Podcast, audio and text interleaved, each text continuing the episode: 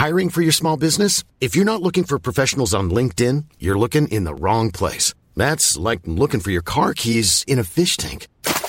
LinkedIn helps you hire professionals you can't find anywhere else, even those who aren't actively searching for a new job but might be open to the perfect role. In a given month, over 70% of LinkedIn users don't even visit other leading job sites. So start looking in the right place. With LinkedIn, you can hire professionals like a professional. Post your free job on linkedin.com slash people today. La pirámide de jerarquías va más o menos así. AMLO, luego memorándums, luego la Sagrada Biblia, luego la Constitución Moral, y al final, pues la constitución política, tratados internacionales, leyes, reglamentos y cosas así que no importan, ¿no? ¿Por qué no mejor manda un memorándum para que haya agua en las escuelas, mejor accesos a escuelas rurales, maestros comprometidos que no falten a clases por irse a marchar, materiales tecnológicos y muchos, muchos, muchos, etcéteras? Alto Parlante es un podcast creado con la idea de que juntos somos capaces de hacer un México mejor. Pero para eso tenemos que entender qué está pasando, porque la información es poder, pero la información, si la entendemos, nos lleva al siguiente nivel. Así que espero que lo disfrutes, pero sobre todo que te sirva para darte cuenta del verdadero poder que tienes en las manos. Pues hoy en la mañana pasó algo que supera, rebasa los niveles de sorpresa que pueden llegar a darnos los políticos, especialmente nuestro presidente. Antes de platicar el tema, antes de abordarlo, antes de decir mi opinión y la opinión de los expertos y la justificación legal que hay detrás de todo esto, les dejo el videíto que subió nuestro querido Andrés Manuel en la mañana, desde su despacho con una música de gaita o no sé de qué carajos puso ahí de fondo, eh, organillero, no sé qué carajos, eso, eso vale madre, pero bueno, escuchemos lo que dijo con esta música de fondo del organillero aquí en el despacho. Estoy terminando de dictar y ya firmé el memorándum que dirijo a la secretaria de Gobernación, al secretario de Educación Pública, al secretario de Hacienda, para eh, detener, dejar sin efecto las medidas que contempla la mal llamada reforma educativa. Todo esto mientras en el Congreso se resuelve lo de la reforma a la Constitución, a las leyes, para garantizar la educación pública, laica, pluricultural, gratuita, de calidad, en todos los niveles escolares. Y estoy aquí recomendando que se reinstale a los maestros cesados, que se libere a los maestros y luchadores sociales que están injustamente encarcelados y estoy planteando también que se reconozca eh, todo el daño que causaron las anteriores autoridades, que haya una indemnización para familiares de quienes perdieron la vida luchando por sus derechos, en este caso eh, oponiéndose a la mal llamada reforma educativa. Me gustaría que todos los maestros de México leyeran este documento que vamos a dar a conocer el día de hoy. para, empezar la música, ¿qué coños tiene que estar haciendo ahí? Pero bueno, el memorándum, para quienes no lo han visto, que los invito a que lo hagan, está disponible para todos. Eh, ahí les va. A la secretaria de Gobernación, Olga Sánchez Cordero, al secretario de Educación Pública, Esteban Moctezuma Barragán, al secretario de Hacienda, Carlos Manuel Ursúa Macías. Como es de público conocimiento, las reformas conocidas como estructurales y la agenda impuesta desde el extranjero durante el periodo neoliberal no han dejado más que pobreza, violencia, corrupción y malestar social. Particularmente la mal llamada reforma educativa. Reforma educativa que les platico aquí paréntesis, eh, este bro ya tenía ganas de, quitarla desde, pues desde que hizo campaña, desde que entró, de hecho, cuando se reunieron en Palacio Nacional el gabinete de Andrés Manuel con el gabinete de, Peña, haciendo ahí como la, la pasada de bandera entre gobiernos, entre sexenios, dijo que la iban a quitar y demás. Eh, la CENTE, que ahorita también vamos a platicar un poquito de eso, pues no le, no le gustaba esa reforma porque los evaluaba a los profesores pues sí, va aquí lógico que evaluemos a nuestros profesores, ¿no? ¿Quién va a querer hacerle exámenes para ver si, si pueden dar clases o no a nuestros, a nuestros niños, al futuro de nuestro país? Pero bueno, eh, especialmente, continúo con la, con la lectura, especialmente la mal llamada reforma educativa no se ha traducido en una mejoría de la calidad de la enseñanza. En cambio, este conjunto de modificaciones legales que este güey como que de legal no sabe nada, porque este memorándum tiene todo menos la legalidad, eh, impuesto mediante actitudes autoritarias y recurriendo a campañas de descrédito en contra del magisterio nacional. Actitudes autoritarias. ¿Cómo te atreves a mencionar actitudes autoritarias cuando sacas un memorándum para mandar a la chingada al poder legislativo? Eh, ha causado una indeseable polarización en la sociedad, polarización que tú también incitas cada que abres la boca, así como una manifiesta erosión institucional. Hasta la fecha no ha sido posible alcanzar un acuerdo entre el legislativo y los distintos sectores del gremio magisterial para derogar la llamada reforma educativa y reemplazarla por un marco legal satisfactorio, útil y funcional. Sin embargo, la Administración Pública Federal requiere de lineamientos claros para seguir operando en el ámbito de la enseñanza pública. Eh, así pues, en tanto se alcanza un entendimiento con maestros y padres de familia sobre los cambios constitucionales requeridos y las leyes reglamentarias que deben ser modificadas o en su caso abrogadas, o sea, que dejen de tener validez, eliminarlas básicamente, y con base en las facultades que me confiere el cargo que detento, me permito presentar a ustedes los siguientes lineamientos y directivas. De entrada, eh, no tiene esas facultades. Eh, otro tema que me gustaría mencionar es que los, pues, los pertenecientes al CENTE, a la perdón, eh, pues fueron a huelga, hicieron de las suyas para que no para que esta reforma constitucional se elimine y se proponga una nueva que esté hecha a modo para estos bros. Entonces, lo que mandó como lineamientos y directivas fue que la educación pública debe ser obligatoria, laica, pluricultural, de calidad y gratuita en todos los niveles de escolaridad. La Secretaría de Educación Pública, o sea, la SEP, se atendrá a estos principios en tanto se alcance el consenso entre el Congreso de la Unión, los trabajadores de la educación y la sociedad. B. Mientras el proceso de diálogo no culmine en un acuerdo, las otras instancias del Poder Ejecutivo Federal eh, involucradas dejarán sin efecto todas las medidas en las que se haya traducido la aplicación de la llamada reforma educativa. C. La nómina del sector educativo quedará bajo control de la Secretaría de Hacienda y Crédito Público, la cual impedirá prácticas patrimonialistas y cualquier otra forma de corrupción. Puro pedo.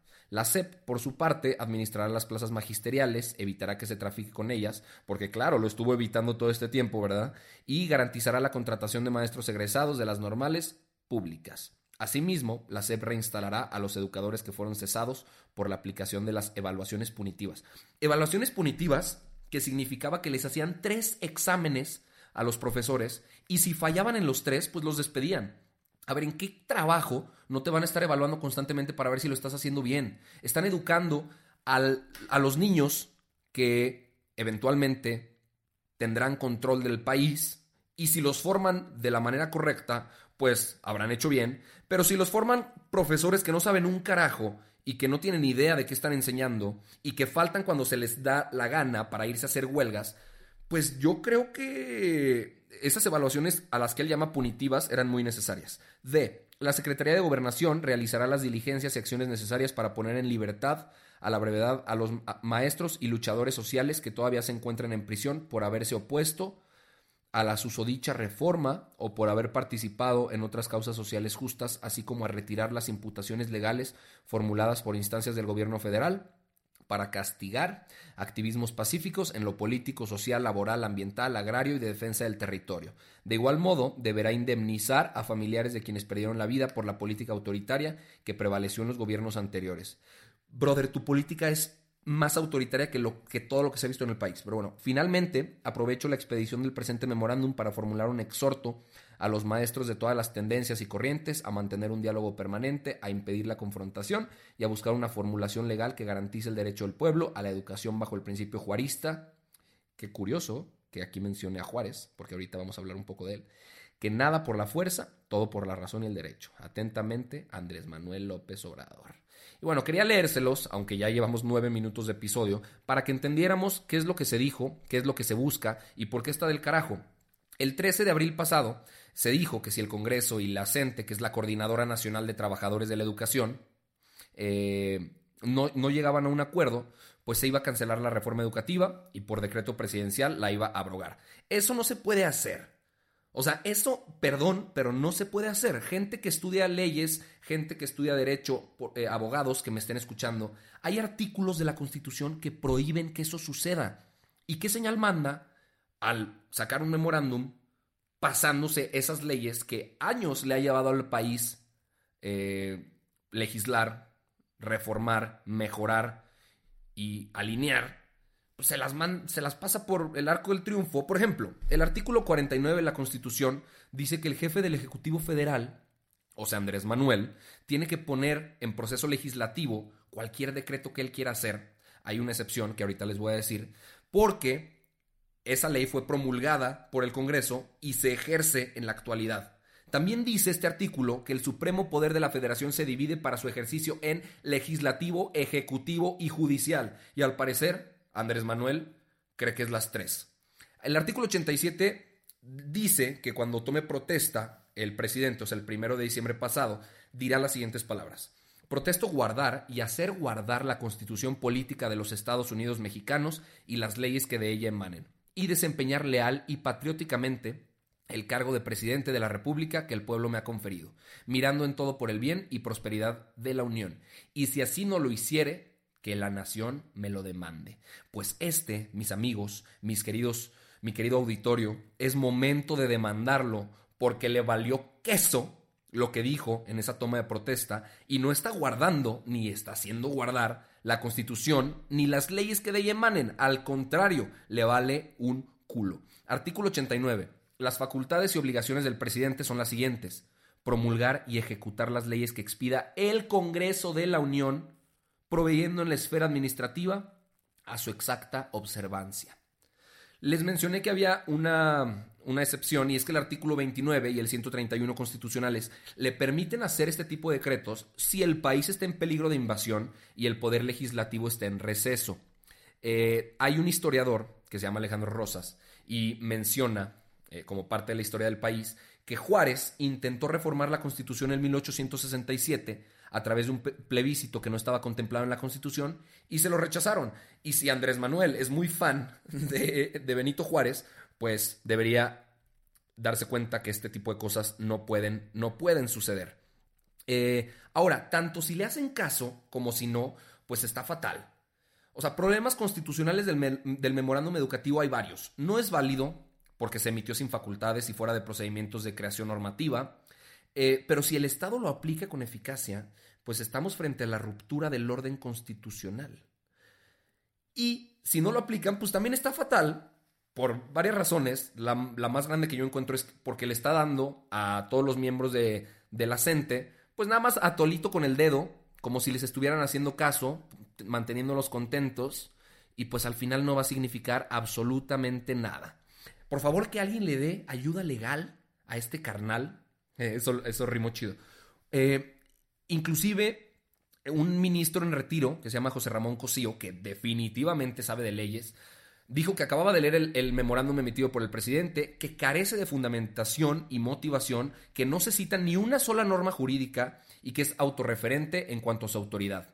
Fácilmente puede impugnarse jurídicamente. Obviamente los maestros están patas arriba porque para ellos no existe ni un norte ni un sur, no saben qué va a pasar con ellos, la mayoría pues están en huelga y les vale un carajo, otros están quejando porque dicen que se formaron correctamente y ellos pues estaban dispuestos a ser evaluados como debe ser y les están mandando todo a volar nuevamente con una nueva reglamentación, eh, no se les ha pagado porque no se sabe qué va a pasar con ellos y la gente que está intentando defender este tipo de cosas, les hago algunas preguntas. ¿Qué tipo de democracia imaginan justificando al presidente cuando decide no cumplir la constitución y las leyes? Si ustedes decían que este era el cambio y la esperanza de México, ¿qué, qué diferencia explican con el régimen priista que duró 70 años? ¿Cómo le hacen para que no les dé miedo el poder sin reglas y sin límites? Y una pregunta más, ¿saben de algún lugar donde algo así haya funcionado? ¿Cómo es posible que esto está pasando? Un memorándum presidencial que mate a la constitución política de los Estados Unidos mexicanos. A tal grado ha llegado el Estado de Derecho en este país. Amigos míos, esto me da tanto coraje que seguramente voy a hacer un video de esto el día de mañana, explicando muy muy brevemente lo que les acabo de explicar ahorita con todo este tiempo que ya lleva el podcast, pero me despido de ustedes y acuérdense, si no lo hiciere, que la nación se lo demande. Bonita noche. Normally, being a little extra can be a bit much, but when it comes to healthcare, it pays to be extra. And United Healthcare makes it easy with Health Protector Guard fixed indemnity insurance plans. Underwritten by Golden Rule Insurance Company, they supplement your primary plan, helping you manage out of pocket costs without the usual requirements and restrictions like deductibles and enrollment periods. So when it comes to covering your medical bills, you can feel good about being a little extra. Visit uh1.com to find the Health Protector Guard plan for you.